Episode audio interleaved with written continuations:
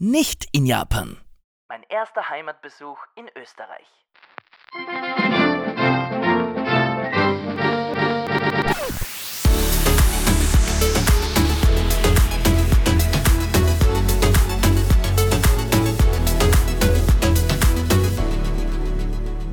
Konnichiwa und Servus. Hier ist wieder Alex, euer Ösi, zurück in Kawasaki. Seit der letzten Folge ist nicht nur ein bisschen Zeit vergangen. Mein Mann und ich haben nach fast zwei Jahren in Japan endlich unseren ersten Heimatbesuch hinter uns gebracht. Zweieinhalb Wochen waren wir jetzt in Österreich und haben dort so einige Eindrücke gesammelt.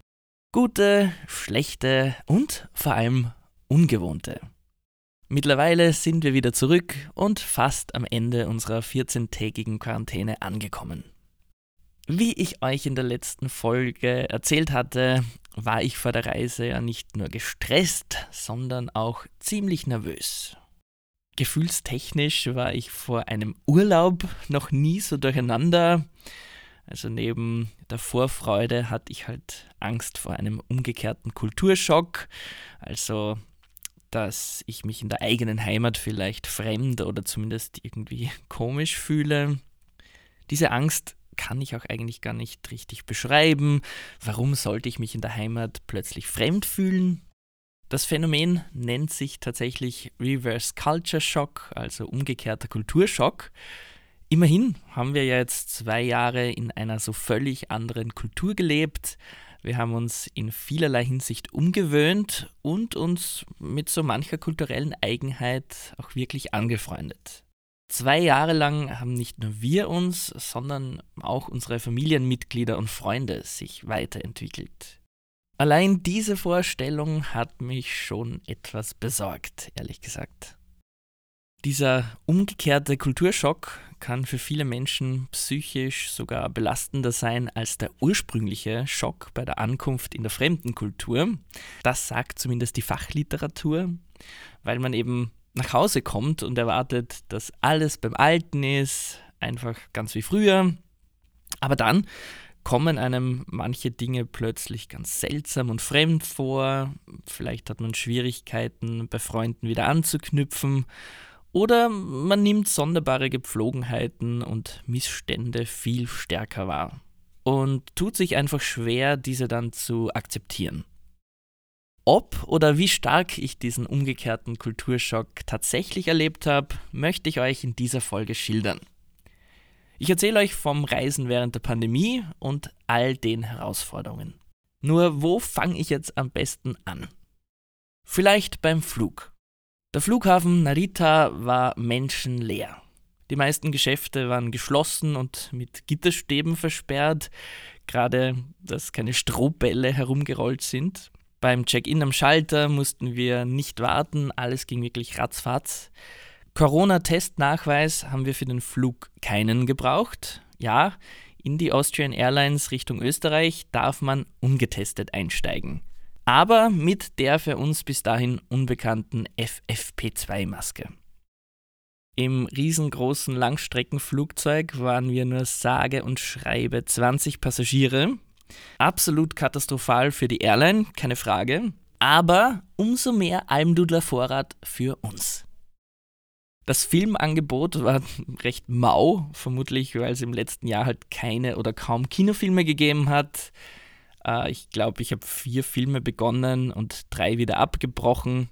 Stattdessen habe ich dann zum allerersten Mal im Flugzeug meinen Laptop ausgepackt und ein bisschen an einem Song gearbeitet.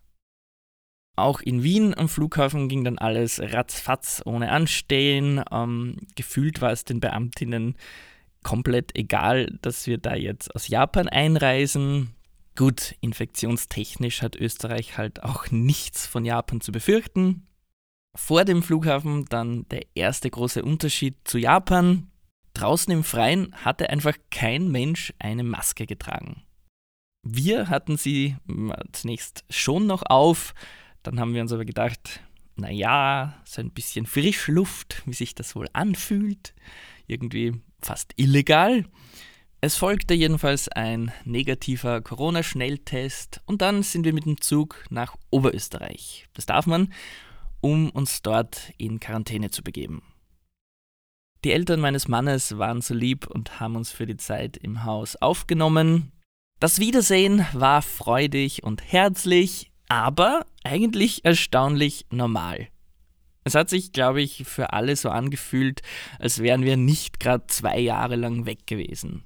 Eigentlich ziemlich schön.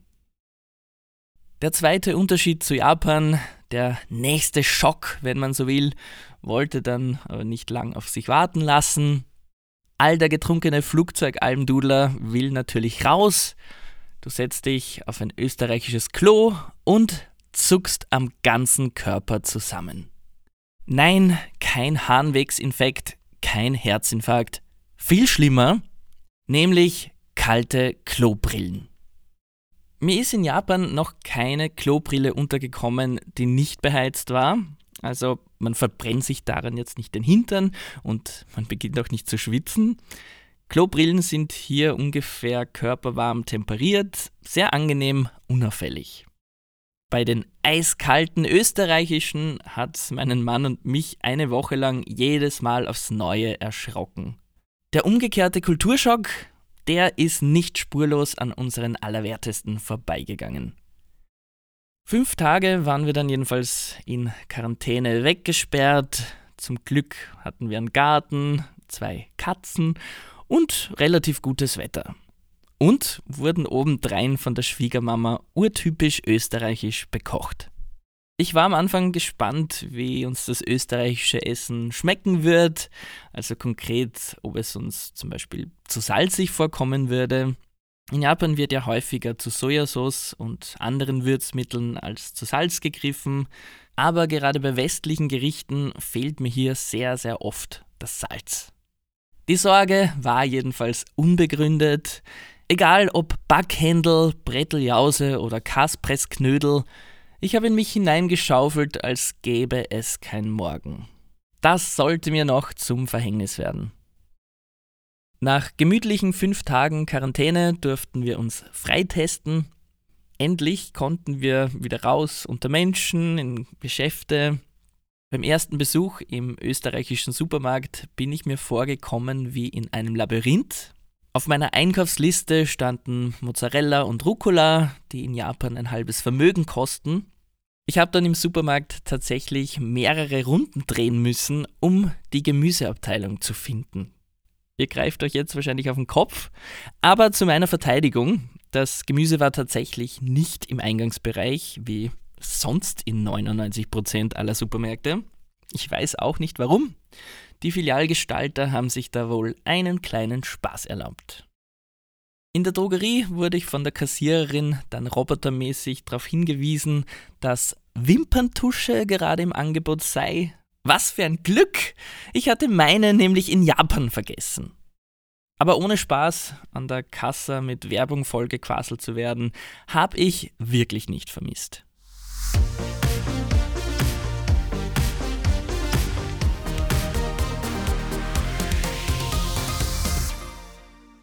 Unser Programm für Österreich war jedenfalls straff.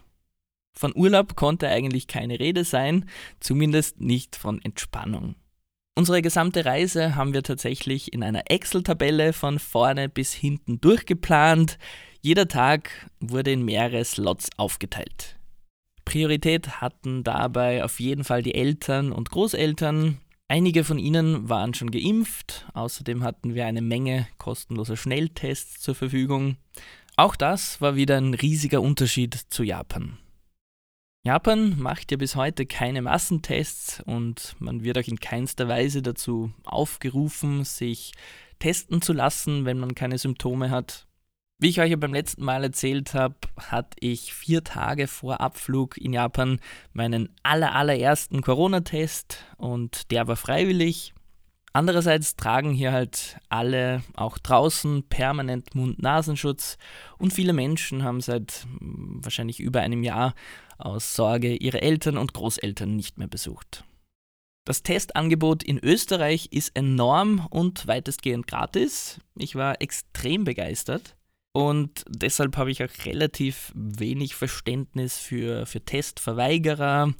Also es tut ja nicht weh, es geht schnell und ist obendrein gratis. Also was will man mehr? Ich glaube, manche Leute wissen da vielleicht nicht, welchen Wohlstand sie eigentlich genießen. Dieses ganze Testen bietet den Leuten halt vor allem wieder eine Perspektive. Zuerst testen und dann Freunde und Familie treffen. Und genau diese Perspektive fehlt mir leider aktuell in Japan. Das Land ist seit einer Ewigkeit abgeriegelt, es, es wird wenig getestet, der Kurs des Yen ist unterirdisch, von Impffortschritt kann derzeit auch keine Rede sein und das, während die Infektionszahlen aktuell so hoch sind wie überhaupt noch nie. Aber die Olympischen Sommerspiele, ja, die müssen natürlich um jeden Preis stattfinden. In einer Umfrage haben sich kürzlich übrigens 83 Prozent der Japanerinnen gegen die Austragung ausgesprochen. Ich bin gespannt, wie das alles ablaufen soll. Im Vergleich zum Infektionsgeschehen in Japan lag Österreich auch während unserer Reise immer noch viel, viel höher. Auf die Bevölkerung hochgerechnet fast sechsmal höher sogar. Insofern ist bei mir schon immer eine gewisse Sorge mitgeschwungen, dass wir uns in Österreich anstecken könnten, dass wir dann nicht nach Japan zurückreisen könnten, dass wir es weiter verbreiten.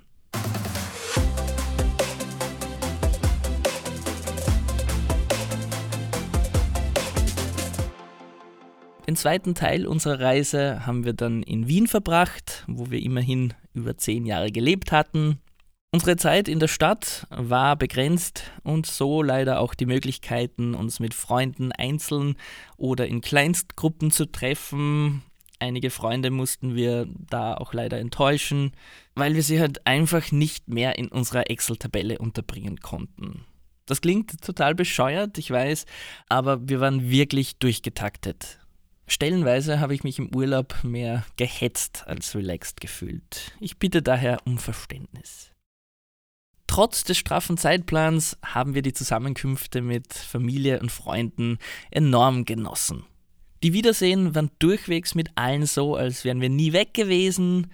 Natürlich waren wir ja auch über die zwei Jahre hinweg immer gut vernetzt. Und wir haben zum Glück dort anknüpfen können, wo wir damals aufgehört hatten. Es wurden unfassbare Mengen Wein getrunken, viel gelacht und möglicherweise wurde auch die ein oder andere Ausgangssperre missachtet. Aber nur vielleicht, ich habe jetzt nicht auf die Uhr geschaut. Vorab war ich übrigens gespannt drauf, ob wir eigentlich mit allen Personen, die wir treffen, immer ähnliche Gesprächsthemen durchkauen würden ob sie uns dieselben Fragen stellen. Ähm, tatsächlich war die meistgestellte Frage jene, wie wir uns denn jetzt zurück in Österreich so fühlen.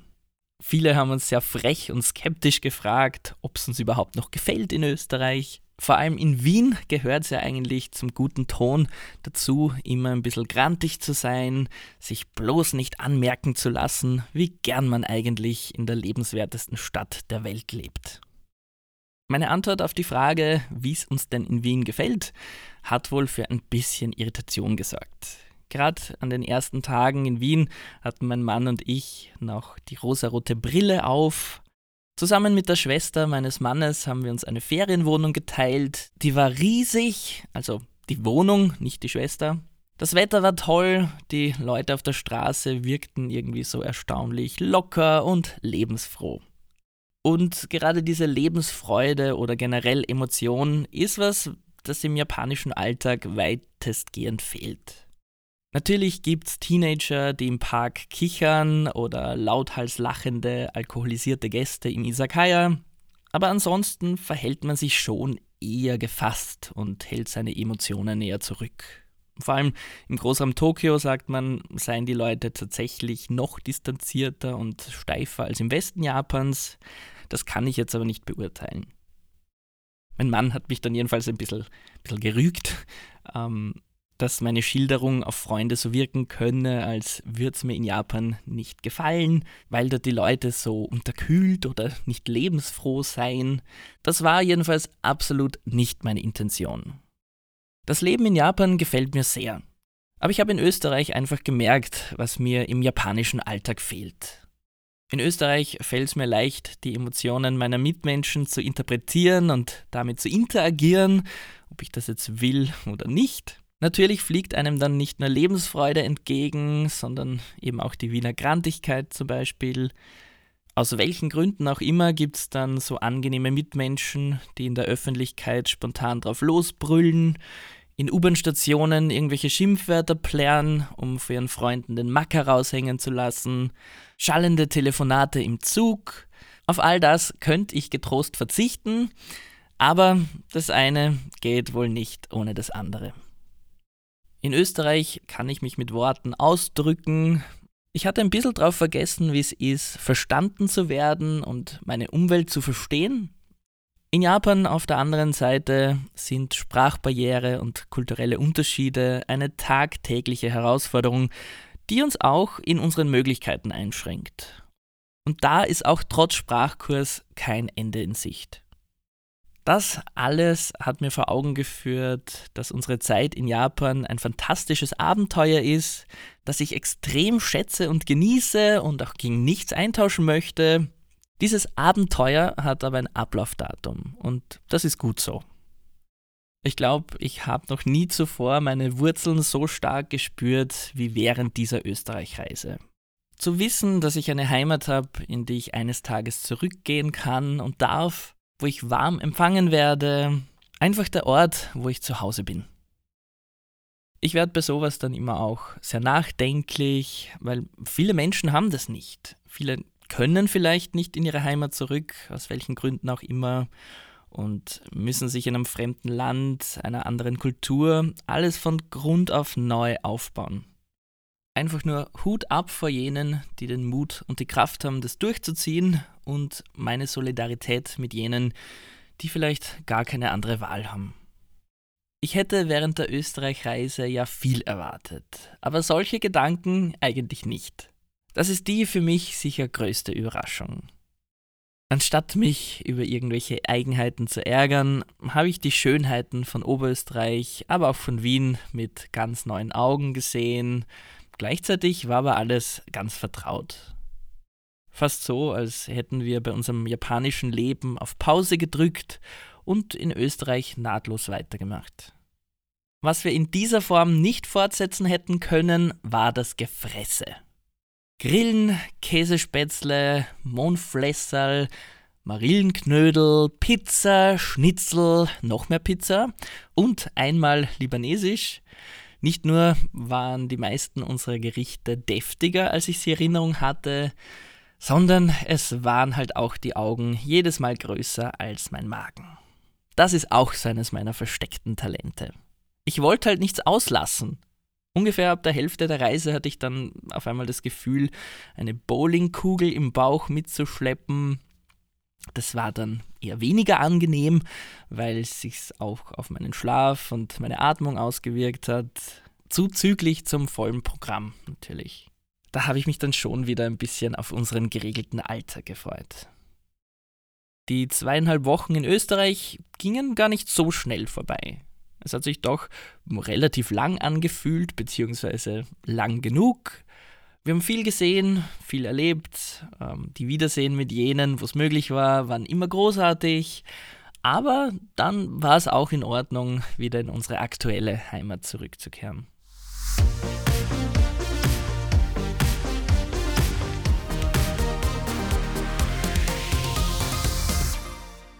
Wie anfangs gesagt, ist Japan weiterhin weitestgehend abgeriegelt. Als Residents dürfen wir aber aus- und einreisen. Allerdings gibt es eine 14-tägige unbedingte Quarantänepflicht. Außerdem braucht man einen negativen PCR-Test vor der Abreise und muss eine Unmenge an Dokumenten für die japanischen Behörden vorweisen. Mein Mann hatte da den vollen Durchblick und sich dankenswerterweise um das alles gekümmert. Um 7.30 Uhr morgens sind wir dann am Flughafen Haneda gelandet. Ich glaube, wir waren so ziemlich das einzige Flugzeug um diese Zeit. Vom Moment des Aussteigens an wurde kein Passagier aus den Augen gelassen. Die Mitarbeiterinnen waren doppelt und dreifach maskiert und haben uns eskortiert. Wir Wir sind von einer Station zur nächsten gepilgert. Gefühlt mussten wir an zehn Stationen immer wieder dieselben Dokumente vorweisen. Die japanische Regierung verlangt auch die Installation von drei Handy-Apps. Die erste ist eine Contact Tracing App. Über die zweite App kann uns das Gesundheitsamt per Video jederzeit anrufen und kontrollieren, dass wir auch tatsächlich zu Hause sind. Und mit der dritten App müssen wir nach Aufforderung unseren aktuellen Standort übermitteln. Jeden Vormittag wird per E-Mail zusätzlich noch ein Fragebogen geschickt. Darin muss man dann beantworten, ob man gerade Fieber oder Husten hat. Das Personal am Flughafen hat dann auch unsere Apps und Handyeinstellungen geprüft. Auch das hat natürlich viel Zeit in Anspruch genommen. Wer übrigens kein Smartphone hat, muss sich kostenlos eines ausleihen. Also da geht kein Weg dran vorbei. Zur Verwendung der drei genannten Apps und Einhaltung der Quarantänerichtlinien verpflichtet man sich schon vor der Reise. Ausländern, die dagegen verstoßen, droht der Verlust des Visums. Japaner und Japanerinnen wird damit gedroht, dass ihr Name öffentlich gemacht wird. Public Shaming, ein alter und sehr effektiver Hut in Japan. Am Flughafen wurde dann auch noch ein Corona-Test gemacht und danach hieß es warten auf das Ergebnis. Niemand hat uns gesagt, dass das nochmals über zwei Stunden dauern würde. Wir sind dann in einer Wartehalle herumgesessen, gruppenweise wurden dann Leute aufgerufen und sind aus dieser Wartehalle verschwunden. Mein Mann und ich waren dann bei der letzten Gruppe mit dabei. Und weil es in Österreich ja vermehrt Coronavirus-Mutationen gibt und Japan da jetzt besonders vorsichtig ist, mussten wir die ersten drei Tage der Quarantäne in einem eigens dafür vorgesehenen Hotel verbringen. Hotelquarantäne heißt konkret Hotelzimmerquarantäne. Bezahlt wird das inklusive Verpflegung von der japanischen Regierung. Nach einer Ewigkeit hatten wir alle Stationen am Flughafen durchlaufen und wurden endlich zum Quarantänebus gebracht. Von der Landung des Flugzeugs bis zur Ankunft im Hotel sind sieben Stunden vergangen. Ich wiederhole, sieben Stunden. Und das nach einem Langstreckenflug, wo wir einfach nur erschöpft und völlig übernächtigt waren. Absurderweise lag das Hotel auch ziemlich weit weg vom Flughafen, äh, nämlich direkt neben dem beliebten Skytree. Das Hotel war recht neu und ist aktuell für normale Gäste geschlossen. Nur nach und nach durften wir den Bus verlassen. Es dürften sich bloß keine Grüppchen bilden oder jemand aus den Augen gelassen werden. Der Check-in fürs Hotel war dann auch nicht an der Rezeption, sondern an eigens dafür aufgebauten Tischen. Hinter Plexiglasscheiben sind junge Menschen gesessen in voller Schutzmontur als wären wir radioaktive Außerirdische, die gerade aus dem Raumschiff ausgestiegen sind. Und das, obwohl wir gerade frisch getestet waren, wohlgemerkt, so wie fast niemand in der Bevölkerung. Wir wurden aufs Zimmer gebracht und dann war es das erstmal mit der Bewegungsfreiheit. Das Zimmer war winzig, also ganz typisch für japanische Stadthotels. Unsere drei Koffer konnten wir zum Glück unter den Betten verstauen. Es gab einen schmalen, winzigen Schreibtisch und sonst keinen Tisch, worauf wir hätten essen oder, oder arbeiten können. Dreimal täglich wurden uns kalte Bento-Boxen und Getränke an die Türklinke gehängt, aber erst nach der offiziellen Erlaubnis über Lautsprecher durften wir überhaupt die Zimmertür öffnen, um das Essen dann ins Zimmer zu holen. Die Bentos waren zwar kalt, wie gesagt, aber durchaus ganz gut und abwechslungsreich. Also das hat uns schon überrascht und da will ich mich jetzt auch nicht beklagen. Aber generell ist es schon sehr komisch, was so eine Zimmerquarantäne mit einem körperlich und vor allem geistig anstellt. Man kann keine zwei Meter gehen, man sieht und hört keine anderen Menschen, man ist weggesperrt wie ein Häftling und unter ständiger Überwachung. Sämtliche Angestellten waren aber immer sehr freundlich zu uns. Natürlich haben wir ja vorher gewusst, worauf wir uns einlassen und das auch ganz bewusst in Kauf genommen für unseren Heimatbesuch. Zum Glück gab es auch einen riesigen Fernseher, auf dem wir das Song Contest Semifinale anschauen konnten. Aber recht viel länger als diese drei Tage hätte ich die Zimmerquarantäne nicht ausgehalten. Am letzten Tag wurden wir dann zum dritten Mal innerhalb einer Woche negativ PCR getestet und zurück zum Flughafen gebracht. Es war fast so, als wären wir Sonntag früh in Wien weggeflogen und erst vier Tage später tatsächlich in Japan angekommen. Sehr bizarr. Jetzt sind wir endlich wieder in Freiheit, also zumindest in halber Freiheit aufgrund der elftägigen Heimquarantäne. Und wir freuen uns schon sehr, äh, wieder in Japan zu sein. Auch wenn wir vom trostlosesten Wetter begrüßt worden sind, das man sich vorstellen kann. Die Regenzeit hat dieses Jahr relativ früh begonnen. Draußen ist es grau in grau, immer wieder Regen bei ungefähr 24 Grad. In Österreich sind tatsächlich meine Handknöchel rissig geworden. Die sind komplett ausgetrocknet. Auch bei meinen Lippen habe ich es gemerkt. Ähm, jetzt in Japan habe ich das Problem nicht mehr. Dank Regenzeit ist es wieder tropisch schwül und unsere Klimaanlage läuft durch, um die Feuchtigkeit irgendwie aus der Wohnung fernzuhalten. Gleich am ersten Abend zurück in der Wohnung haben wir Ramen bestellt und ich habe auch die Tage drauf sehr viel japanisch gekocht. Das japanische Essen habe ich in Österreich schon sehr vermisst. Insofern freue ich mich auch drauf, in wenigen Tagen endlich wieder in Restaurants gehen zu können, und natürlich darauf, wieder auf Erkundungstour zu gehen, rauszukommen in die Natur. Was mir früher nicht bewusst war, ist, über 70 Prozent des Landes sind Berge und Wälder. Also von wegen Großstadtdschungel. Gleichzeitig ist die Natur Japans so zugänglich wie kaum eine andere, die ich kenne. Mit dem Zug zum bergigen Wanderweg kein Problem. Mit dem öffentlichen Bus ins abgelegene Onsenörtchen? Jederzeit. Daheim in Oberösterreich ist mir wieder aufgefallen, wie sehr man eigentlich auf ein Auto angewiesen ist. Also an Ausflüge in die Berge ohne Auto brauchst du eigentlich gar nicht zu denken. Das finde ich in Japan schon unglaublich bequem. Ich bin am Ende dieser Folge angekommen. Wir halten fest, Österreich war nicht so schrecklich, wie ich es mir in meinen drei Albträumen ausgemalt hatte. Es war auch nicht so schrecklich, wie es aktuelle Facebook-Kommentare und Nachrichtenforen vermuten lassen. Auf gut österreichisch ausgedrückt war es daheim eigentlich eh ganz in Ordnung. Beim nächsten Mal geht's dann aber wieder vorwiegend in Japan, versprochen. Klickt doch gern auf Abonnieren, um die nächste Folge nicht zu verpassen. Gern auch weitererzählen. Ich würde mich freuen. Bis zum nächsten Mal. Matane, euer Ösi in Kawasaki.